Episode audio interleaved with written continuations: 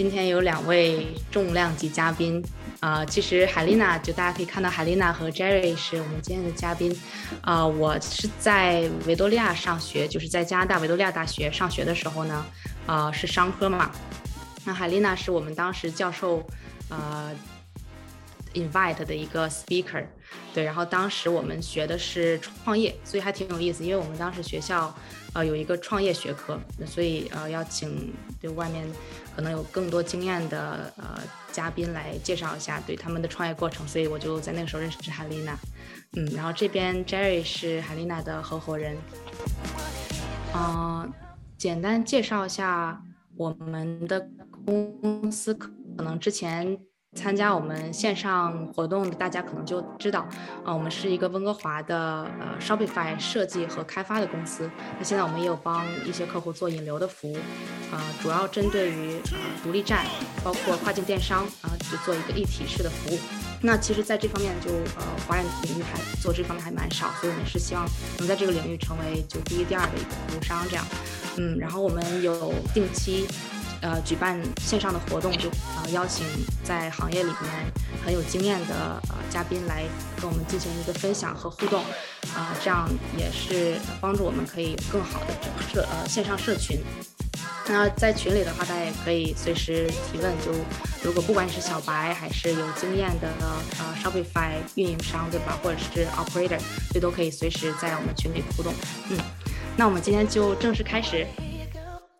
首先，呃，我在这边介绍一下海丽娜和 Jerry，然后让他们自己来介绍自己。海丽娜是从二零一六年开始深度参与各个欧美宠物食品或者是营养品呃品牌在中国和美国的跨境电商业务，所以是非常针对这 pet 呃宠物这个行业啊有很多经验。而 Jerry 呢，拥有十八年的数字营销、电商管理和跨文化商业交流背景，而且曾经在多个品牌负责呃。这个数据化转型，对吧？电子呃商务运营和运营的工作，商务营销的工作，呃，而且曾合伙创立国内五星级电商运营服务商和海外品牌咨询公司。啊，现在我们就让大家啊这两位介绍下自己。所以，嗯，等下如果信号不好的话，可以 可以。肯先吧。嗯，对，可等下信号不好的话，我们也可以把这个呃镜头去关掉。对，都 OK。嗯嗯，好，谢谢妙妙邀请，我们嗯也有一段时间没有见了，很高兴见到你，啊，也很高兴啊跟杰瑞一起参加呃这个活动，跟大家交流。呃，我是海琳娜，呃，我在维多利亚大学读的博士，呃，是创业的方向。我之前在呃中国读的大学，在香港读的 MBA，然后我有我的。之前呃工作很多年了，在主要是在外企做 marketing 和嗯 NPD 做新品开发，还有呃一些策略管理方面的工作。呃，从呃主要的品类，我做的比较多的品类呢是呃母婴营养品、呃健康食品和宠物食品。呃，从一六年开始，呃。就主要就是我最主要负责的品类就是宠物的食品和营养品了。那有做过欧洲的品牌，也做过嗯加拿大和美国的品牌，也嗯跟中国的呃很多品牌还有经销商也都有合作。嗯，那呃在中国跟美国主要是做跨境电商，但在中国呢做普通贸易啊这些也。也有也有一些了解，那嗯，目前我是在嗯全球前三十的呃品牌公司做呃负责整个北美的呃跨境电商的市场部，就包括美国和加拿大。好，欢迎欢迎海丽娜。好，到我了。嗯，Jerry，对你。呃，大家好呃，因为我在国内，所以可能现在的话信号不是特别好，在接 Zoom，所以一会的话，我可能说说完以后，我会把这个摄像头关掉。对，呃，大家大大家好，我是 Jerry 呃，然后呃，我跟海丽娜其实是认识很多年的朋友，本身也是呃公司的就是合伙人之一。然后呃，我的背景的话，我基本是在国内工作的，因为我从大学毕业以后，我就一直在互联网。呃，公司工作，然后后来因为就是机缘巧合的关系，然后从事了这个数字营销以及数字化转型的一些相关的项目，呃后呃然后我就进入了大的各种就是外资的品牌公司，然后负责的也基本上是各个品牌它本身在数字化转型以及电商运营方面的一些管理。呃，我的背景的话，更多的是基于中国市场的一个这个呃数字化营销，呃以及就是日常的一个电商的运营和渠道的拓展。呃，我在我我在就是品牌公司呃工作了大概十几年以后的话，我决定还是就是进一步发挥我自己的优势，然后就创业了。然后创业的话，那个时候的话，呃比较好的契机是因为电商运营这一块。啊，在国内是起来了，所以我就跟几个朋友一起，就是成立了这个电商运营的公司，然后积累了一些基，就是基本的一些电商运营的团队以及相关的资源。然后呃，其实我们这这就公司大的爆发，其实更多是在跨境这一块。呃，因为中国本身有这个毒奶粉的这个事件嘛，所以导致中国对于这个进口奶粉的这个销量，就呃这个进口奶粉的需求特别大。呃，这个情况有点像现在的北美，呃，对，然后呃，因为这个契机的话，我们就把公司就是大力的去呃，向这个跨境电商在进口方面这边去做，然后我们在香港成立了专门的这种跨境电商的公司，然后成功的把几个主要的一些呃海外的奶粉品牌，包括 A two，包括恒天然，包括 s a m p e r 都通过跨境的渠道引进到中国。然后帮他们做，其实是这样，帮他们做国内的这个线上的总代，包括除了日常的店铺运营的话，还会帮他们做这些渠道的拓展这一块。对，因为这一块的原因的话，其实我们的业务量是增增长非常大的，所以慢慢的公司的人员也会有很大的一个增长和扩张。呃，也基于这个业务量的原因，所以刚才我呃刚才有提到，就是说。我们在这个天猫这一块，我们的评级是达到五星，算是呃比较高的一个就是 TP 运营公司的这个这个方向了。对，呃，也是因为这个跨境这一块的话，其实我对于这个跨境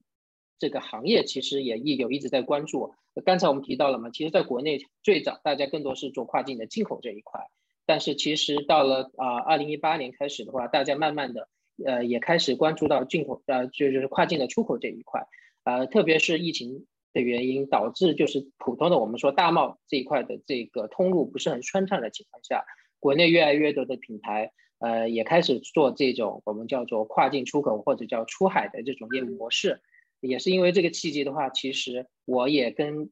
一些国内的品牌或者厂商也在陆陆续续在做这些项目，所以基本上的话，目前我的项目除了做这种跨境的进口。帮助海外品牌怎么去在中国做一个前期的一个运营以及落地以外的话，我也在帮国内的一些中小品牌，特别是在呃珠山珠三角这一块的一些工厂或者一些独立的一些品呃公司去做一些出海出海的咨询的业务。对，嗯，大概是这样一个情况。嗯嗯，超级棒，超级棒！因为其实我们呃群里啊，包括今天线上小伙伴，可能很多都，呃，对，第一个就是呃国内电商和国外电商的区别啊，是这样，是因为我们其实都是说中文，在呃进出口这边其实是有一定优势，因为很多我看在温哥华这边的外国人，就如果他想做这种电商，他也是要跟国内进行很多对接。所以，我们是呃有这方面优势。首先就对国内外有个了解，所以呃，Jerry 和海丽娜都是在这方面是专家，所以其实这个是呃很好的一个机会，可以去聊到这一点。那呃，第二点就是说，您呃先是做进口，然后后来又对就出口这方面的 consulting 有这样一个了解，而且呃群里的大家可能是更对这种独立站呐，包括呃卖就是产品出国这个是比较感兴趣，所以嗯，这是超级棒。嗯，我。想问一下啊，刚才听完两位的介绍之后，我想确认一下，呃，海丽娜是做宠物市场比较多，对吧？呃，然后 Jerry 刚才有提到就奶粉这方面的一个呃 industry，所以呃，就是两位在合作的时候是会有很多不同的 industry 都会这种行业都会去涉及吗？还是说，首先我们先进入到宠物市场这样？嗯，是这样的，呃，其实我们我我我之前这家公司的话，最早是在做母婴的，但是因为业务的增长的话，其刚我刚才忘记说了，就是呃，就因为业务的增长，同时因为我们可以看到本身国内主要的电商平台的一些就是行业数据，所以我们也就开始重点的去扶持一些呃我们当时叫做新兴的品类的成长。宠物其实也是当时我们就非常看好的一个一个品一个品类，所以也因我也通过这种跨境的渠道，我们也成功的引进了一些呃国内一线的这个宠物品牌。对，所以对，也是因为这个原因的话，其实我我跟 Helena 虽然认认识很多年，但更多的就是两个人比较 close 的 work together 的话，主要是在宠物这个这个行业和这个 category。对，明白明白。先先是有呃母婴这边呃经验，然后后来就呃进入到这个宠物市场。所以 Helena 是呃我们当时是怎么进入到宠物市场的呢？啊，是 也是刚才杰瑞说的，我们之前就是一直是做母婴嘛，做母婴的营养。那做了很多年，也感觉有点腻了，这是一个原因啊。然后第二个呢，因为后呃，因为有客户，就是也不是客户和生意的合作伙伴跟我们介绍渴望，那我们一看是宠物的食品，宠物的营养。那当时想的是从母婴的营养过渡到宠物的营养，就是相当于是嗯降级打击了。觉得第一觉得是很自然的一个过渡，第二个呢也觉得不会不会难过，呃，母婴人的营养吧，所以当时就觉得这个过渡应该是很很轻松很自然的，呃，但是后来发现其实不然，其实这两个市场 其实还是很不一样的，嗯，做起来的不管是方式方法还是困难程度啊，其实都很不一样，嗯，第三个就是。嗯，当时渴望介绍给我们之后呢，就我们就像杰瑞说的，我们因为一直是数据导向嘛，然后我们就在 各个平台上面去查了一下渴望啊，还有其他一些美版的一些宠物食品的基础销量。当时渴望那一年一六年的时候，渴望在全中就中国天猫主流平台上面啊，在天猫上面的基础销量差不多两千万，然后牛油果。那个品牌不知道，如果嗯今天参加的小朋友如果是也做宠物的话，应该知道，呃美国的牛油果这个品牌，对它呃它当时在全网呃天猫全网呃天猫淘宝全网的销量是三千八百万，那这个基础销量其实是很好的，呃它只是散在这个平台的各个呃小店 C 店里面，那我们。如果有一个旗舰店可以开出来的话，等于说是就大家。说的比较通，说的比较难听的就是割韭菜嘛，就等于说你现成的有加起来有差不多五六千万的韭菜可以割，那其实这是一个很好的生意。那呃后来呢，我就呃渴望后来通过我们那个生意的合作伙伴介绍，我们就拿下了渴望。然后牛油果呢，是我 BD 下来了牛油果，那我们就从一六年开始就嗯进入宠物，然后拿了两个当时的头部的品牌，就是进口品牌里面算比较头部了。嗯，那对，当然这个是很厉害，就是在嗯，可能看到机会之后，呃，就第一步，呃，您那边是有做什么样的操作呢？是会比如说先去联系，比如说完全是 email cold email 这样去跟呃国外的品牌商联系吗？是怎么样去谈判呢？哦，当时，嗯，渴望是因为我们有有介绍人嘛，然后呃呃牛油果是就直接去跟呃。直接跟品牌方去呃沟通，是这样的，就是说呃这个牵涉到电商运营的一个 BD 的一个方式。嗯，对，DB 的方式的话，其实嗯，因为我以前是公司 CMO，然后 BD 这一块是我在管的。然后 其实我们在 BD 的话，基本上是有一个固定的流程的。呃，首先我们会去，因为我们刚才提到了，我们是数据导向，其实我们是可以看到几个行业的重点的数据，加上我们其实每个月都会跟呃。天猫跟京东的行业小二去做沟通，他们会给到我们最新的一些信息，比如说哪些品类最近增长的特别快，然后基于这个的话，我们可能会有意识的去做一些 research，就查一下，比如说这个品类目前有哪些品牌已经进入中国，它的发展状况怎么样，然后对标的话，它在国内有国外有哪些品牌，然后它是怎么样的情况，然后基于这个，我们有一定的目的性的话，我我会我们会通过两种方式去 approach 品牌。第一种方式的话，我们是通过商会，刚才有提到嘛，因为本身我们是认识的很多不同国家的商会，然后我们去跟他们去做沟通，因为通过商会的形式去接去获得这个品牌的相关的联系方式的话，它的成功率会相对高一点，这是第一种。第二种的话就是本身其实海外海外的各种品牌的话，它其实也在关注中国的市场，它会经常去参加，比如说国内的一些会展。对我们的话，也会，我们也在会展上是也是非常活跃的。我们会收集大量的这些本身有参加过会展的一些公司，所以在行业的话，我们也会大家相互认识，也会通过这个这一层关系去找到这些品牌。然后刚才您提到最第三种就是 OK，我们等于是 make 就是 send call email 或者 co call 这种我们也会去做，但是其实基于经验，这个不是主要的方式。对嗯嗯，明白。对会展的话，其实谈到会展，呃，我这边客户就有些是在北美这边比较活跃，就可能是呃在这边的品牌，就即使华人的话，但是也会去，就经常参加那边的 conference 啊，trade show，而且是跟自越跟自己行业相关就越好。就比如说有些是呃工业性质的，可能 B 端比较多，就可以去呃就相认识相对应的行业里面的人，哎。对我看到有个叫 Ray Neil 的，他在发一个问题，就是说怎么拿到天猫增长品类的这个数据。呃，我我我我现在回答他吧，就是说无论是天猫还是京东，甚至其他第三方的品类的增长数据的话，你的你的渠道有两种，第一种的话就是第三方的，我们叫 Martech 的平台，他会去通过爬虫或者通过其他技术的方式去跑出这些相关的数据。第二种就是刚才提到的了。有一些特别的数据的话，你必须是要跟内部的品类小二去沟通的。对这个，所以也会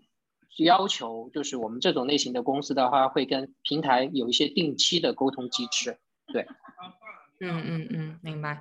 那就其实呃，我我在这边呃，就因为在电商这个领域嘛，有时候会想到。我我有我有时候会想，就是国内一些做的很好的品牌，其实用同样的方法，就是它呃在出海的情况下，我不一定有自己的产品，就我可以帮助国内的一些公司出海嘛。嗯，就所以在这两边，呃，就是如果问呃海丽娜或者 Jerry，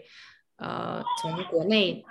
呃的品牌就帮国内品牌出口，或者是从呃国外的品牌就进入中国，就这两方面，您感觉有什么区别呢？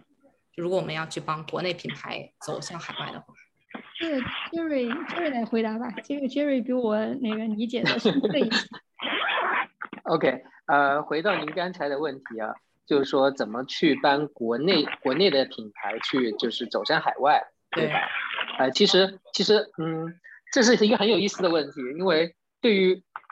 对于我们来讲的话，这个这个这个是一个反向的过程，因为因为我们当时的话。我们的运营逻逻辑是说，我们有平台平就是平台的信息，看到一个品类的增长，然后我们去有意识的去找海外的品牌。对，在在国内的话，它其实是一个反向的过程。其实有两也，其实有些方面是可以学习的。我举个例子吧，就是说亚马逊，亚马逊它的一些品类的数据是可以拿得到的，定期有第三方的机构，它是有这些 report，对吧？而且。还有就是说，我我建议大家就是，如果是要先确定品类的话，首先是要从自己熟悉的品类来做。比如说，你本身是在这个类型的公司工作过，或者是说你们家本身是有开这个类型的厂，然后你们在这个供应链的把控上是非常有优势的，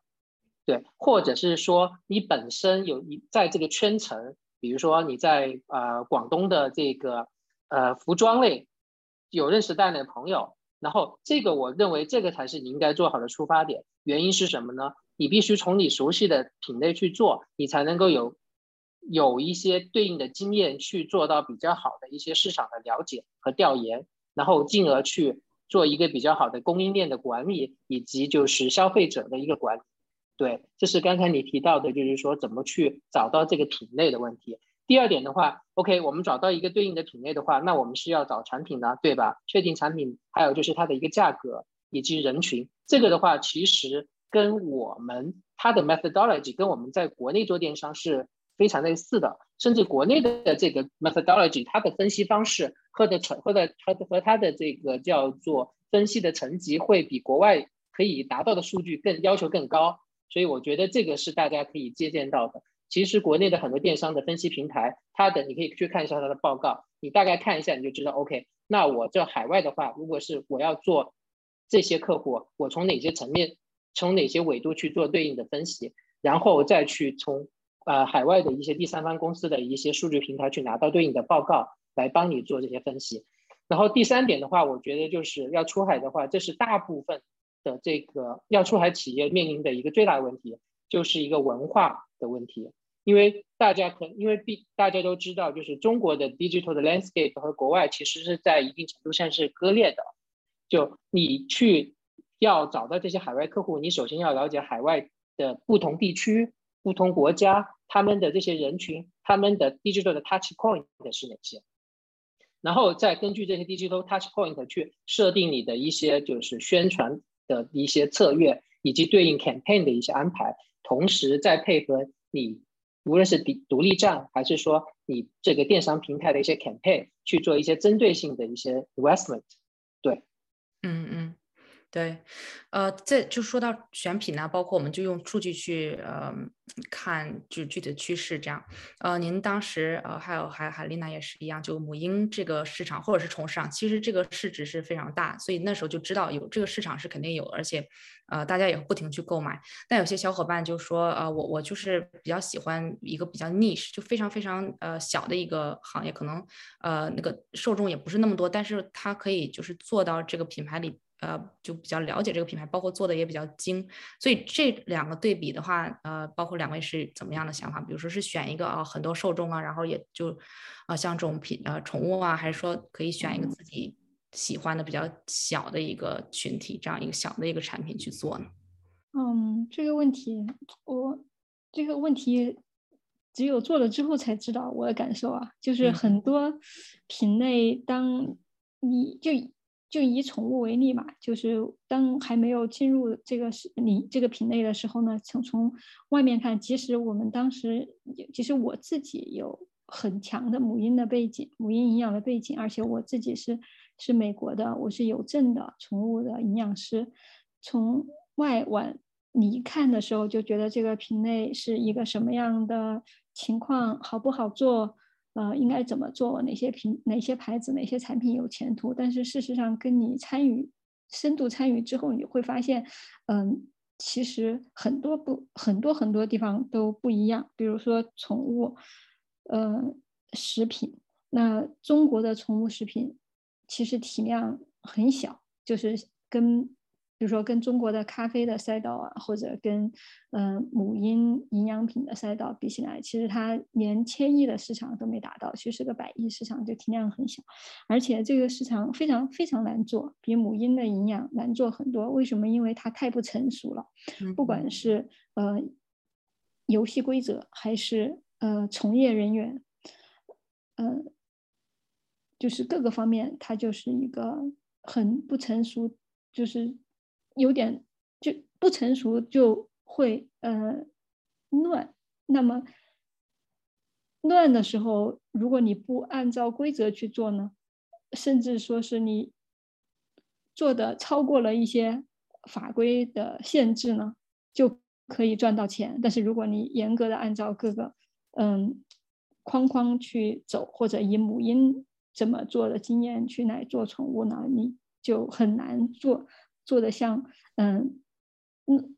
那个野蛮人的那种风格去做的那种效果，所以呃我自己觉得这个当然嗯在进入某一个品类之前，你充分的分析是是很有必要的，但是呃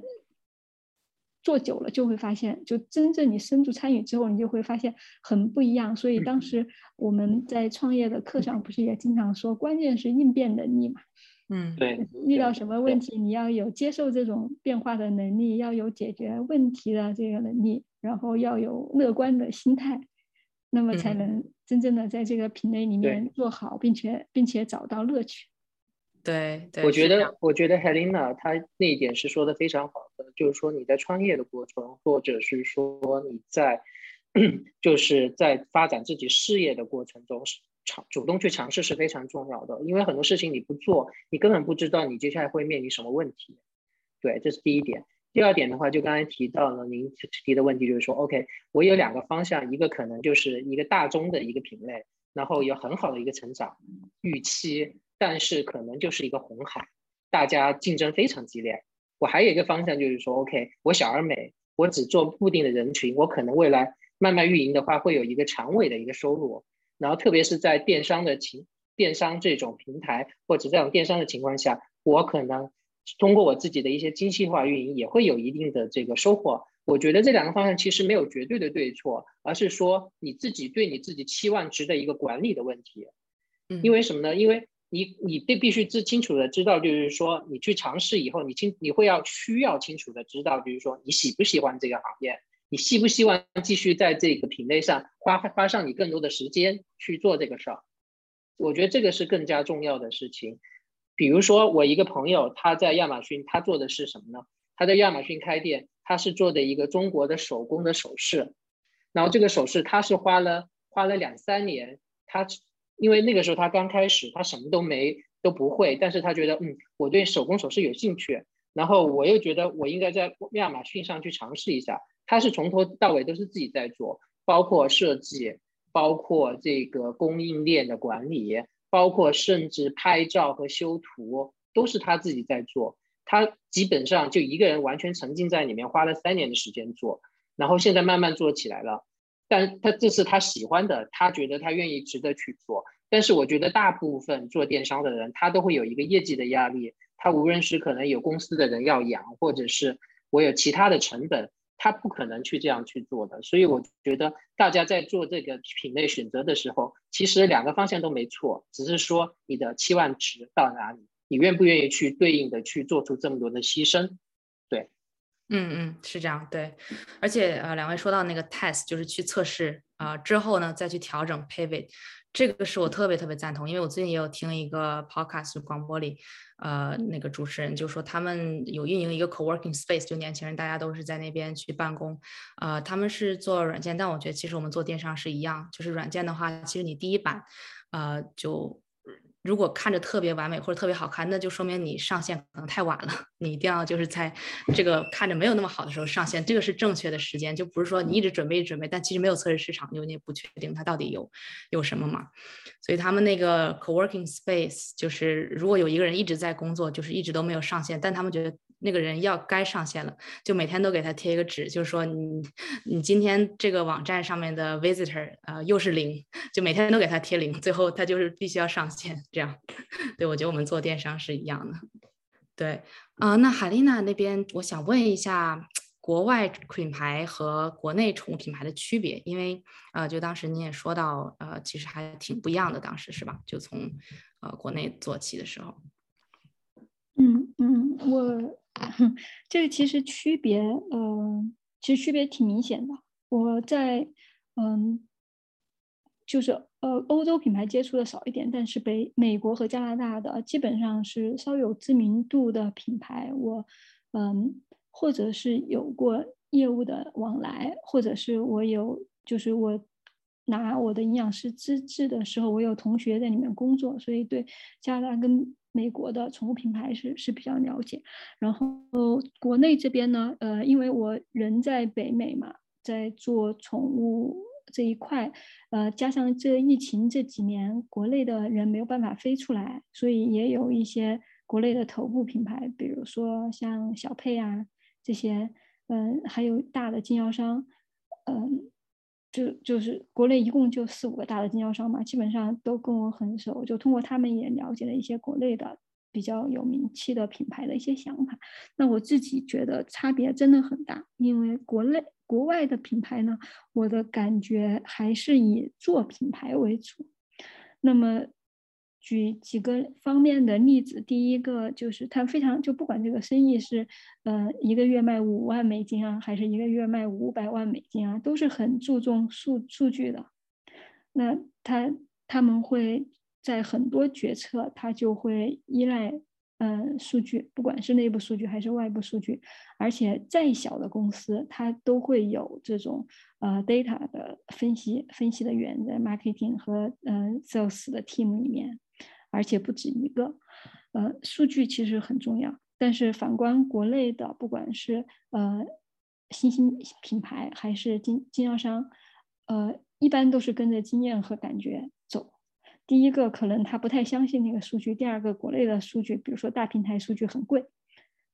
他们不愿意花钱去买这个数据。我的理解是这样。然后第二个呢，创新方面，我觉得像国外品牌，特别是这几年新锐品牌比较多，不，嗯，大部分都是就是你慢慢的对它产生了一定的印象的那些品牌，就是在你心目中留下印象那些品牌呢，它都或者在研发上面有创新，或者在工艺上面有创新。它是通过这种方式去提高知名度，然后做差异化。但是反观国内的品牌，就我就是只能代表呃宠物的食品啊用品这边我了解的不多，我但我知道用品还是国内还是有些设计的专利的。那食品这边其实很多配方是就就是。就是复制，都是什么渴望平替啊，然后呃呃欧文培呃平替啊，这种就是把人家的配方嗯差不多复制过来，然后再采购一些比较便宜的，比如说国产国产的原料啊，或者泰国啊，或者是嗯捷克啊这种就是嗯土什么还有我那天听到还有乌拉圭啊这种就是成本比较低的原料，然后做的配方，就它它的。配方就研发上面没有创新，然后工艺上面呢，其实也没有创新。呃，原照你说，国外的、国内的设备其实硬件都是比国外的先进的，但是其实在工艺上呢，我感觉就是没有花很多的心思去把这个工艺怎么做到从让消费者满意。这个其实跟前面一点也是直接相关的，因为它不重视数据嘛。它就很难从消费者的角度去真正的去，嗯，发发掘消费者他需要一个什么样的产品，这个我觉得它也也挺大。而且另外一个国内的现在，嗯，宠物食品这个品类，嗯，是第一没有专利，第二呢没有监管，第三个呢也没有处罚，所以就其实你不管是抄别人的，还是呃吹牛说我这个配方。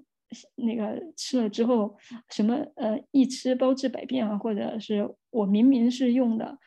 呃养殖的三文鱼油，我在我的宣传上面说我用的是野生的，乃至什么阿拉斯加的进口的三文鱼油是没有，就是它不需要承担任何责任的。所以既然就是我不需要花钱在研发和工艺上去做创新，我也可以去做这些非常。创有最非常创新的 claim，那就更加的没有人去会在这方面嗯去花心思。然后第三点，我觉得国外品牌还是有一些，就是有一些品牌还是情怀还是很强很强的。就是如果做品牌的话，还是要有一些情怀。比如说，嗯，有一个品牌叫那个 Because Animals，它是一个很小很小的品牌。但是我对他印象很深刻，就是他他真的是有情怀，他不用这种嗯自然的肉，他就不用，他就去做实验室里面的那种嗯培养的人造肉，然后他那个人造肉嗯本来有他新出了一款人造的老鼠肉，然后那个配方他是从去年下半年开始做，然后他呃 rain 他 release 的消息就是说他是十二月份。呃，可以去做呃内测。那我们因为是就是行业内的人士嘛，就跟他那边去登记了。就他产品出来之后，我们会第一第一批拿到他的样品，然后一直到现在都没有做出来。但是他也 他也不带转弯的，他继续还在做他的研发。就是就是你他他就很 persist persistent 的，他就去做他想做的那个事情，他不会偏离他的那个 purpose 太多，这样。就是你一个品牌最后还是要有一个核心的，不管是初衷啊，还是一个信仰啊，还是目标啊，有一个这个东西去支撑，这样你才能跟其他的牌子不一样。但是国内的很多宠物食品，即使是很大的，我觉得都是以做 sales 为主，其实是做生意。你可以看到，就是比如说像博纳天纯啊，或者比瑞吉啊，像这种，它有无数个品线，它什么都做，它嗯。嗯，干粮也做，湿粮也做，零食也做，冻干也做，风干也做，什么都做。然后你就他每一个就做做一段时间，然后销量不好，他就把这个这条线或者这个单品撤掉，你就很难用一句话讲或者两句话讲出这个公司究竟是嗯这个品牌究竟是什么，讲不出来。你可能会对它的某一两个品印象很深刻，但是你不知道这个品牌代表着什么。所以，国内跟国外的品牌，我觉得真的差的挺大的。嗯，明白明白。对这个这个小众的品牌就一直在研制 素老鼠肉，让人过过目不忘。而且，就他他其实就是呃，他有这个目标的话，他就一直在做嘛。而且，呃，就可能也很久才能研发出来。但是，真的会让人这种对像这种这种比较比较轴的品牌，其实在美国跟加拿大可以看到很多，但是你在国内去找的话很少。即使是有，就比如说我跟一些比较有特色的。中小品牌也聊过，他们也很犹豫，就是我是不是要再坚持下去，还是说我就随大流，说不定我可以赚更多的钱。嗯，对，是这样。呃，对，就呃，在我们今天呃这个活动开始之前呢，就 Jerry 和海丽娜就也有问我，现在就感觉独立站大家比较纠结的点在哪，遇到的困难就呃，尤其是国内的卖家。呃，困难点在哪儿呢？我就是说，呃，这种情怀，包括这个品牌故事这方面，可能有点欠缺。因为其实国外，呃，大家去，呃，不管是这 direct to consumer D to C 的品牌，还是呃 B 端，就大家都会比较注重这个品牌的故事，包括它，呃，就是支持的一些呃信念呐，包括这种价值观，对大大家会看这个。啊，包括你在网站上体现的，还是说你在社媒上体现，就是都是会尽呃尽量去体现是更好的，让大家知道你是关注什么样的价值，这样，呃，他在买你的产品的时候，其实他也是支持那个价值，是对，我觉得是一样的道理，就像是就比较有名的那个三个圈儿，对吧？就先说 Why you do this，你为什么去做这件事儿，然后大家会说哦，其实我是支持这个，然后我也去买的产品，这样。嗯嗯嗯。其实国内最近有一个例子，就是那个。鸿星尔克那个鞋，嗯嗯，是不是叫鸿星尔克？我我不是很确认。就是它，就是为什么它能够爆发？就是说它是有两个有企业良心啊什么的。我觉得那个是，就是说商学院其实可以用那个做一个 case，在在在一个。嗯，就说明现在中国的消费者其实他已经有这种可持续发展啊，或者企业良心啊，这种是真的能够带动生意的爆发了。这种意识其实，在嗯，你在美国和加拿大，特别是在加拿大，其实很明显，就是这个已经是成为嗯，就是已经成为一种生生意成功的一种呃方式，已经呃。就消费者，不管是消费消费者还是品牌方，很难接受了。但是在中国，我觉得，嗯，鸿星尔克这个是一个很很特别的例子。以前或者说是在，嗯，你嗯，某一年某些年纪层的消费者里面，这个是不可能发生的。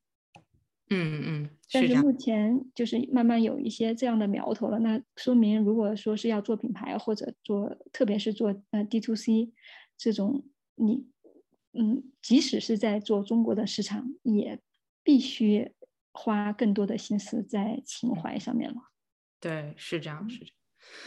我想问一下 Jerry，因为我们就说到这个呃拓宽市场嘛，我想聊一下呃品牌拓宽市场，包括呃怎么样去呃不管是网站也好，还是其他平台上，就有更多的流量，让大家呃更更多人了解这个品牌。就所以 Jerry 在帮助品牌拓宽市场的过程中，一般是怎么样去听取客户的建议，然后包括去呃不管是改产品也好，还是就是修改那些战略也好，这是怎么样的一个过程呢？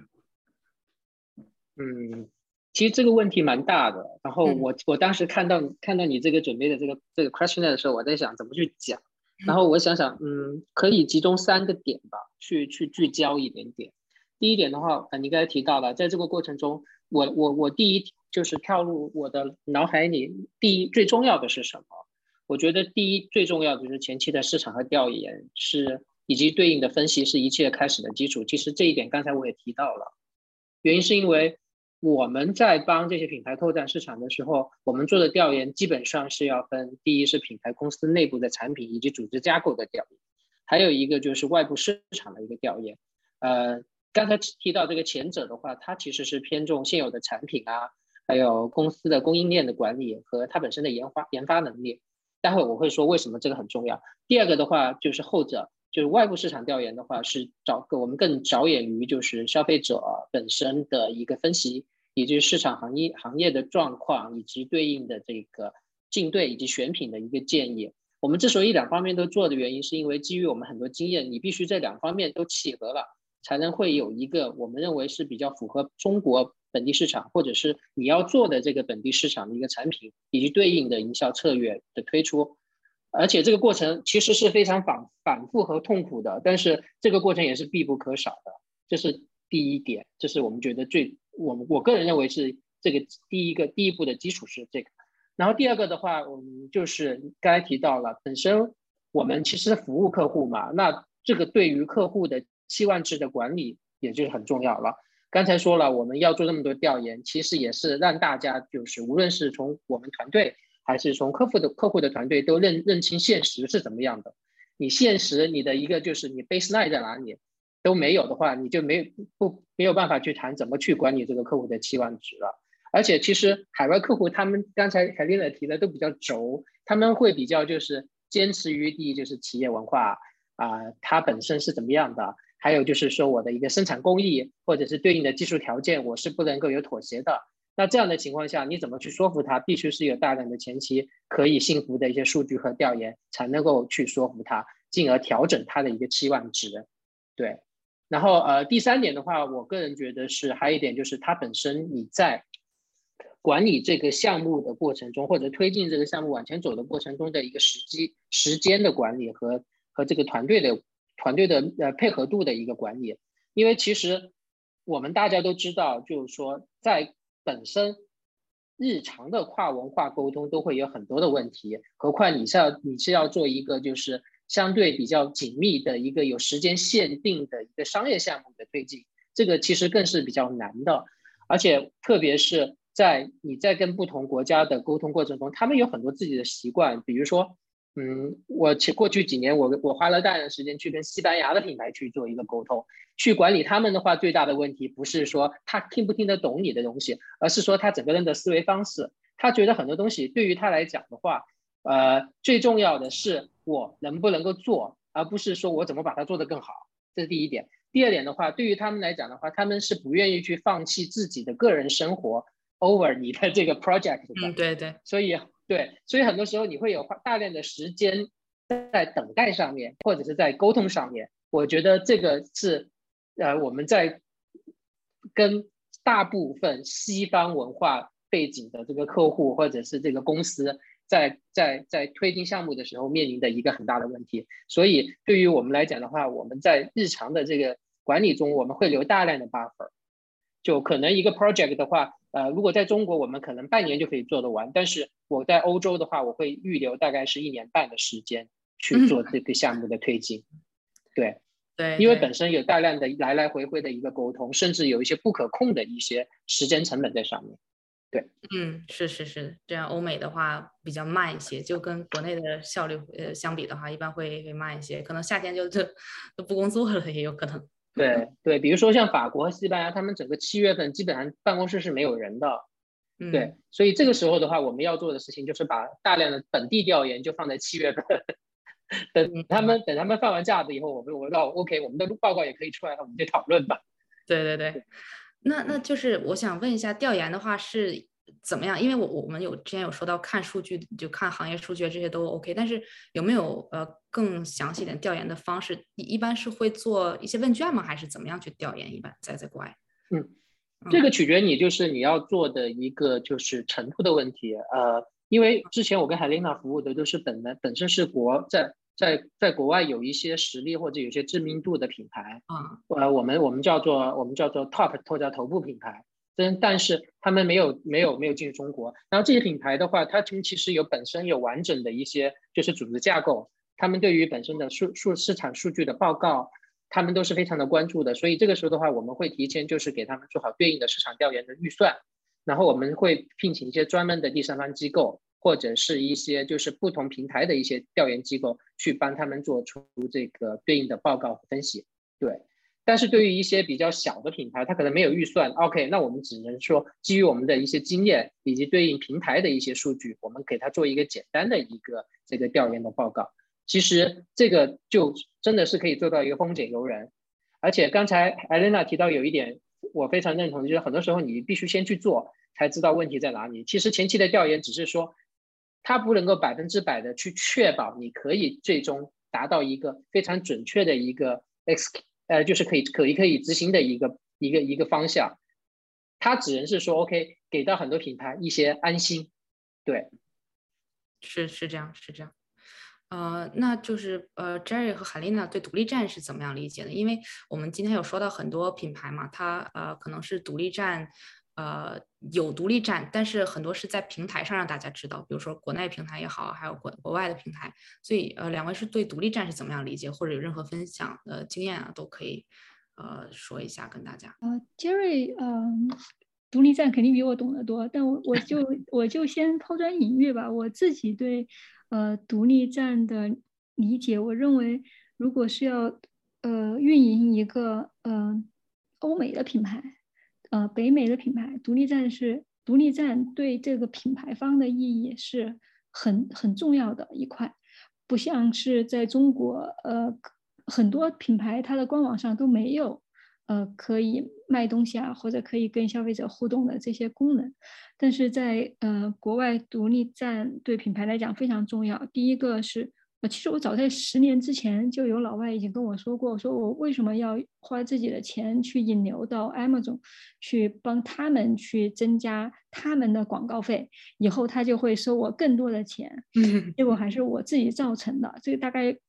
十九年、十年之前，其实就有有有客户跟我讲，就是提过。那独立站的好处对我来讲，第一个就是数据，你可以就是如果你运营自己的独立站，你可以。呃，拿到第一手的你的消费者的数据，就包括他的不满意的地方，他满意的地方，然后他的嗯购消费习惯，嗯各种各样的数据，你也可以在独立站上面做调研。这样的话，你可以保证你是在你的客户里面去做的调研，不像 Amazon 啊这些平台，它即使它精准的帮你去找，其实也不那么精准。因为它不会，它它不会告诉你它的精准的算法是什么样子的。那数据是很重要的。那你有独立站，你就拥有了自己的数据。然后第二个呢，我觉得独立站，我自己的经验，独立站是可以帮你做呃 loyalty 的。独立站里面那些插件可以帮你做呃订阅，然后可以帮你去跟消费者的就是 email 去催他催单，然后呃。可以活动就是促销提醒啊，活动提醒啊，然后呃就是各种各样的东西，你可都可以通过独立站去跟你的消费者去把 loyalty build 起来。嗯，这两方面，呃，这个是呃第三方平台是没有帮你没有办法帮你去做的，而且这个对品就是你要做一个品牌是很重要的，不是说你要可能对你的业务销量爆发可能没有短期不会有太大的帮助，但是你要把这个品牌。基础做扎实的话，独立站还是很有意义的。嗯，没错没错，对，尤其是数据角度讲，我我特别同意那一点，因为呃，就比如说亚马逊不管有多少销量，但是我们都无法知道用户的这个 email 啊。但其实，在做独立站的时候，这个 email 是很重要，因为我们以后可以就不断的给他呃推一些内容啊，包括上新啊等等。就用平台的话，这点就首先就没有，而且不管数据在平台上有多有少，其实。都能看到很多很多东西，就从那个独立站角度讲，嗯嗯，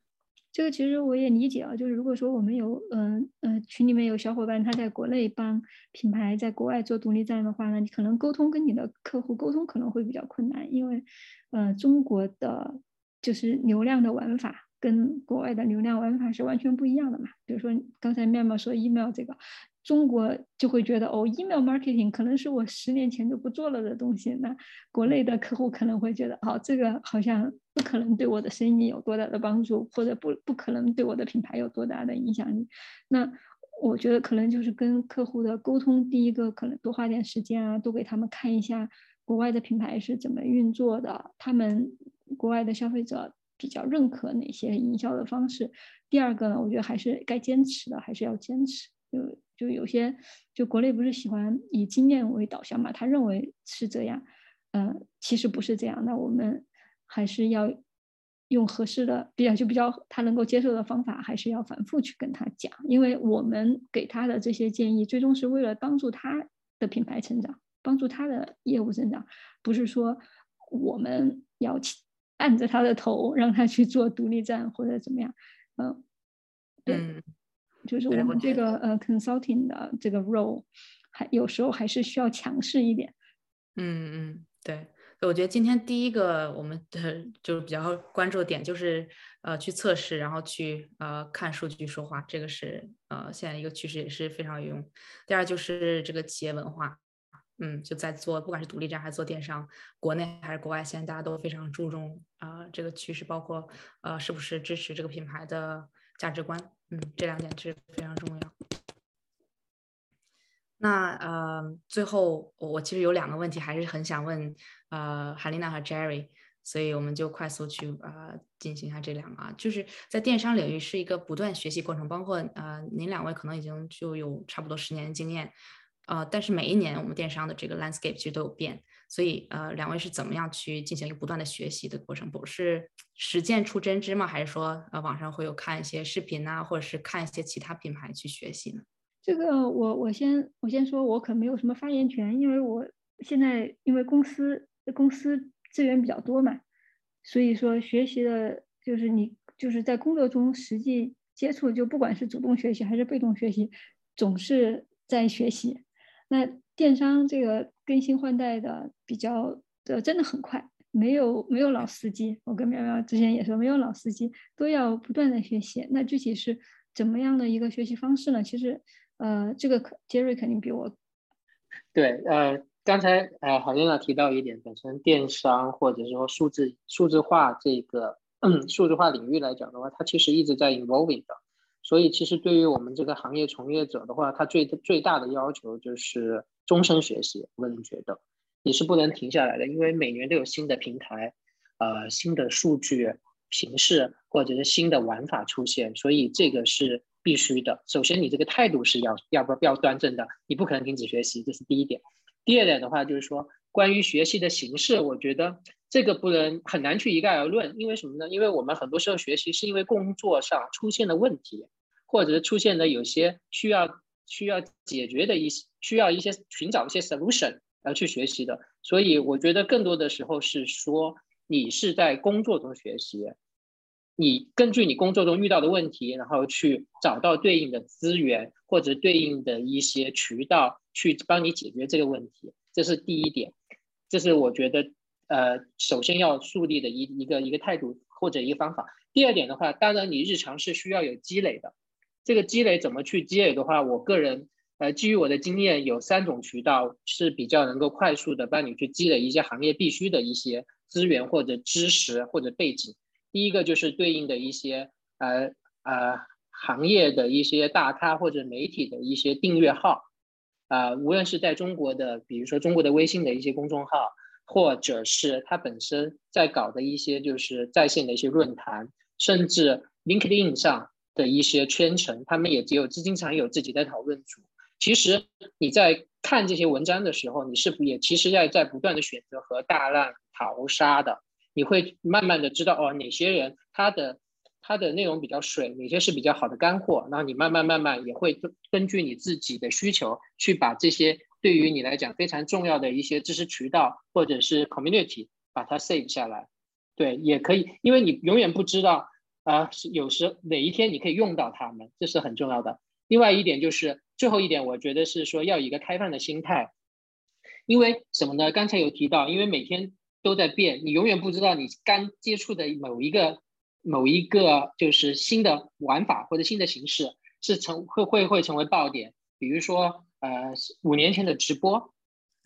对不对？或者是呃三年前的这个叫做独立站，其实你你永远不知道它会火起来。但是你也你如果有一个比较好的开放心态，OK，一个新的 trend，我都有去了解了。然后你就思考一下，就是说对你的业务是不是有真的实质上的帮助？这个时候才会更更是以一个更好的方式，或者作为你学习的以主动学习的一个理由。对，嗯嗯嗯，是的，是的。呃，我刚刚在群里，呃，在那个 chat 里面有发雨果往事，我有时候会看，就电商呃领域里面有一些新鲜的动态呀。然后还有一个公众号叫小北的一梦，我觉得是挺好的，因为他会分享呃，尤其是独立站相关的一些知识。我想呃再补充一下，就是关于呃数字化营销和电商这边，呃如就如果你想学，有很多很多东西可以学，就每天都可以学新的东西。那另外一个嗯方面是我们的时间精力都是有限的嘛。我觉得大家如果选好了某一个呃品类，或者选好了一某一个生意模式，你已经呃找到乐趣了，然后也有资源，愿意就是决定去适合去做这个呃这个这个方向了，那你其实可以集中你的精力，重点就去了解跟这个业务相关的一些呃数字化营销啊和电商方面的知识，这样的话你会呃就是呃。就是就是一个很呃自然的，就是滚动起来的，就是我学了就马上可以用，我用了之后呢，就马上可以知道哦，有时有些什么地方我觉得 OK 了，有些什么地方我还要进一步去提高，然后再去找相应的有有目的性的再去找相应的内容去学习。因为像我跟杰瑞，我们做 consultant，那我们就得很多领域都学，就嗯。可能就是像散弹枪一样，我们都都必须了解。但是如果说是大家是做某一个品类或者做某一个呃业务模式，比如说海淘啊或者跨境啊这种，那你选定了之后，有一些可能那个电商和数字化营销的东西可能就跟你没关系了。那有一些就对你非常非常的重要。那这个这个时候你就可以往专专业的领域去深入的去发展。嗯嗯。对，就是先了解之后呢，可能之后还是要呃有专业的去呃去继继续进行深究，可能对每个行业也不一样。嗯嗯，选品啊不一样。对我们今天所以其实就两个方向，一个就是现学现用嘛，还有一个就是你要有一点就是基础的知识储备。比如说你举你你你做这个 Shopify，那你是不是你 Shopify 它本身 Shopify 大学的东西你都已经学完了，然后你在日常运营中。然后再去看哦，基于你学到的一些东西，怎么去改善你现有店铺的一些运营情况？对，嗯嗯，对对对，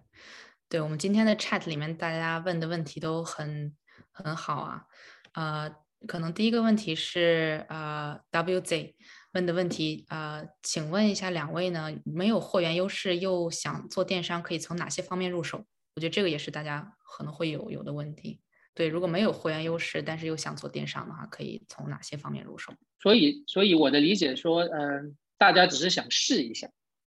因为这是相对比较低成本的嘛。如果没有货源优势的话，那你可能可以试一下现有的最最多的一件代发 这种形式。但是，但是如果你没有货源优势的话，你可能面临的最大的问题是怎么去找到人群，以及你的一个就是购买转化以及复购拉复购。对，所以如果你没有会员是，我觉得你可以尝试一下一件代发。但是，但是我要提醒就是大家的，就是如果你没有会员优势，其实你很难做大，因为你不能在供应链的层面去去去去把控。但是作为一个刚入门的来讲的话，你用这种方式可以很快的去学习或者是成长。我觉得这就取决于你真的想要达到一个怎么样的高度吧。嗯嗯，这里呃，我也补充一下，这个其实呃。做电商有呃很多种方式，那我举个例子，呃，比如说网上的红人，嗯，大家觉得他有多少多少的方式他可以赚到钱？那带货绝对不是他的唯一的有收入的一个方式。红人可以接广告，红人可以呃让人家订阅他的 video 啊或者他的呃笔记啊去学习，红人可以做知识付费，红人还可以做线下的站台呀。或者是参加线下的一些活动，所以这些其实都是属于广义的电商的范畴。那如果你没有会员的话，你可以考虑去做做红人啊，或者你有哪些知识方面的强项，或者是你有什么技能上的强项。那如果你有粉丝了，你有流，你能带动流量了，那会员会来找你。那其实这也是一个成功的方式。嗯嗯。对，而且其实我之前有做一件代发，我觉得可能从会员角度讲，呃，就可能最开始你可能没有货源优势，但是你可能要一定程度上给自己创造一些货源优势，比如说你会去联系很多呃供应商啊，然后去了解一下大家，因为就不管是什么样的商业模式，不管是一件代发好也，还是说我们呃就是批批货发给海外仓这种，就还是要了解你的货源，包括有一个很好的。呃合作伙伴去能把这些物流都解决好，这样你才能长期的发展。对，像 Jerry 刚才说的，就是呃以后呃比如说你卖货更多的情况下，能不能有一个会员上面的支持？所以这个是可能最开始没有，但是可以慢慢去发展出来。啊 k i s h 有问到国内是不是流行直播带货？嗯，就我想问一下两位，其实对国外直播带货这个呃趋势是怎么样看的？因为现在也也也有一些品牌就有做直播。嗯，回到问题，呃，国内是不是流行直播带货？其实呃已经流行很久了，从其实从疫情以前就已经开始做了，只不过是因为导疫情，就是因为中国的疫情导致了直播带货成为当时就是大家呃把娱乐。把娱乐和这个电商结合在一起的一个比较好的一种形式，对。然后我觉得把它定义为是不是主流，我觉得这个就得看你的圈层，因为不同的人群他其实购买的方式是不一样的。其实，在国内做直播带货的主要的人群还是就是呃大众的一些电商，所以我们可以看到，无论是淘宝还是京东，它都大量去推推这种直播带货。但是其实。呃，刚才有提到一点，如果你做小而美，是不是可以去做？我突然想到这个问题，其实也是可以的，但是这个就取决你就是在做直播中，你提供的内容是不是符合这些粉丝或者是他们这些圈层人群感兴趣，进而产生一个比较好的一个购买的一个形式。然后刚才回到一个问题，就是说直播带货在国外的发展，我个人觉得，嗯，直播带货可能在东南亚会会比较比较火。还呃，因为东南亚它从它的这个人口结构来讲的话，它的它的年轻化程度是非常高的，对于这种直播带货的一个接受程度是非常非常高的。另外的话，这也取决于你的一个基础设施建设。比如说我呃去年在做一个西班牙的项目的时候，其实我看了一下他们的当地的情况，他们就很难做到直播带货，因为他们的网络条件不允许。还有就是西班牙人他们整体。对于这个手机或者移动终终端的一个粘性没那么高，所以也导致这个直播带货很难去做。所以我觉得因市场情况而异。对，嗯嗯，补充补充一点，就是市场呃，就是直播带货呢，这个可以其实可以关注在国外它的成长性，因为像呃 TikTok 现在在国外越来越火嘛。然后我我们我负责的我公司负责的品牌。呃，纯消费者针对年轻人群的，去年做了呃几个 TikTok 的呃活动，就直接跟呃挂 M 总链接的效果都非常好，嗯，所以可能以后会在国外在在北美变成一个主流，但是目前来看还是就是在这个方面还是中国就是更加的嗯主流一点，嗯嗯对。对，其实确实，呃，从长远角度讲的话，是我觉得这个呃，直播带货，包括抖音啊、TikTok，是一个发展就在成长的一个过程。好，你现在打我电话。哦，把 Jerry mute 一下。对，因为呃，就之前在北美，大家觉得哦，直播带货这些就是呃，可能十几岁的小女孩可能跳跳舞啊、唱唱歌，就他们是这个认知。现在呃，差不多三十岁以上的受众人群可能达到百分之五十以上了，已经就在呃国外的 TikTok 上，嗯，所以对现现在大家 TikTok 的用户已经超过 Facebook。对对对，所以现在呃，就还是看品牌吧，我觉得也是看产品，有些产品的话确实比较适合抖音。就如果群里大家已经在尝试独立站，也可以试一下 TikTok。其实我们第一场那个嘉宾 Jessica，就她就是主要用 TikTok 和 Instagram 那个 Real 去引流，嗯，就是完全没有用付费引流，但是呃效果还是蛮不错的，嗯，可以继续关注一下这个，嗯。L 呃 L Y 呃有问到。呃，因为我们都在国外生活，其实其实没有，其实其实 Jerry 有在广州，嗯，Jerry Jerry 是在广州，呃，无论文化或者市场都很清楚。但是呃，如果对百分之百的新人的话，哪些行业或者产品比较适合进入？嗯，这个是 L Y 的一个问题。这个问题我觉得有点难回答，因为这个问题这个问题好大。Jerry，你觉得？呃，我我想想，呃。对，我觉得是这样的。呃，无论是对文化市场的了解，所以哪一反正哪个行业比较好呢？我刚才我刚好像还是回到有一点，就是你大家记不记得我在最开始说的时候，如果你在选择行业进入的时候，是首先要选择自己有优势或者比较熟悉的行业，对吧？我觉得这个是这个是大家要首先去考虑的问题，因为如果你不熟悉，你没有对应的资源，你进这个行业是卷不过人家的，对。还有就是说，大家都在国外生活，对无论是文化市场都很了解。我觉得这个倒不一定，你在哪里生活，跟你在哪个市场工作，其实没有绝对的直接关系。关键还是说你有没有通过其他方式去了解。而且目前来讲，在互联网的情况下，特别是在数字数字移民的这种工作环境下，其实这你的 location 倒是相对是次要的。对，嗯。然后我想问一下，这个问题是不是说是？呃，L Y 想，嗯，把国内的产品卖到北美来，是想选行业或者产品进入国外的市场吗？嗯，有可能，对对，因为就是也呃，对啊，还有说到都是在国外生活，就可能比较了解，所以如果在国内生活的话，对，如果要是把这个产品带入海外的话，怎么样去去了解一下这个这个环境，应该是，嗯。嗯，那个呃，反向跨境有一些公众号，然后像呃，有一些公众号他们会写一些就是反向跨境一些成功的一些产品啊或者品类的一些 case，然后也有一些翻车的 case，我觉得看看那些，然后如果说是呃一开始零经验起步的话，可以尝试大家呃就是已经有人成功过的那条路，可以先试一试。对，其实呃，我觉得就是呃，很多品牌就呃，现在就大家不是很提倡呃，就是复制别人的完完全就是整个一个一个套路的那个商业模式啊，包括呃，就选品整个那个方向。但是其实我觉得，就从那个入手怎么样入手角度讲，其实完全可以通过这种方式去学一下别人是呃怎么样去运营。这可能我们最后会发展出来一些其他的。跟其他的包括品牌不一样的地方啊，competitive advantage 这些都是 OK，但是其实是是可以看一下其他品牌是怎么样运作。嗯，我我突然想到，因为我我我今年年初的时候在做一个新的一个宠物的一个项目，它是其实是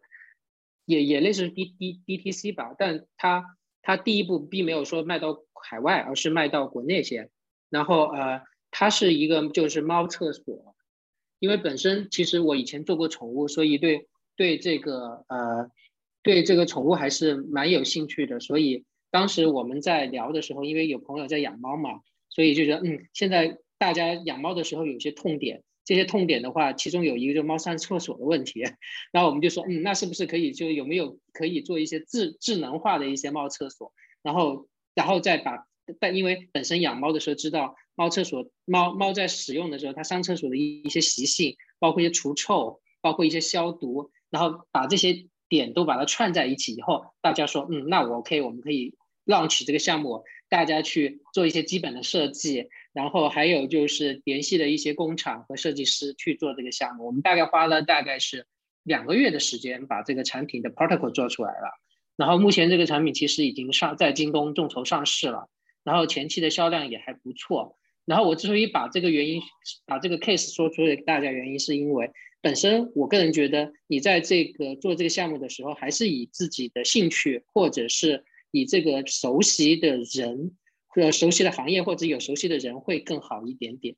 当然，你可能回到就是说我什么都不知道，我怎么去试？那你可以找一个找一个突破点去试一下。但我还是觉得要有兴趣里面的，因为本身回到海丽娜说的有一点就是。本身你在创业，其实我觉得你做独立站也是一种创业的一种形式嘛。